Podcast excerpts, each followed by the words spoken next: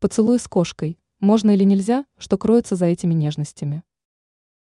Обычно люди избегают поцелуев с малознакомыми или больными людьми.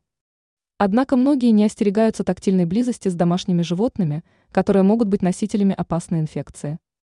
Любимый питомец может быть носителем ряда опасных заболеваний и способен наградить своего владельца пастеурелой, стафилококком, кишечной палочкой, сальмонеллой, лишаем, лихорадкой от кошачьих царапин, токсоплазмозом. Почему опасно целовать кошку в губы? Во рту у кошки находятся бактерии, способные вызвать трудно подающиеся лечению заболевания десен. Специалисты не советуют целовать кошек в морду, особенно в губы.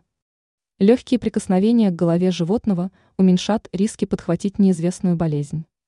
Ранее мы рассказывали о трех неожиданных признаках привязанности кошки к хозяину.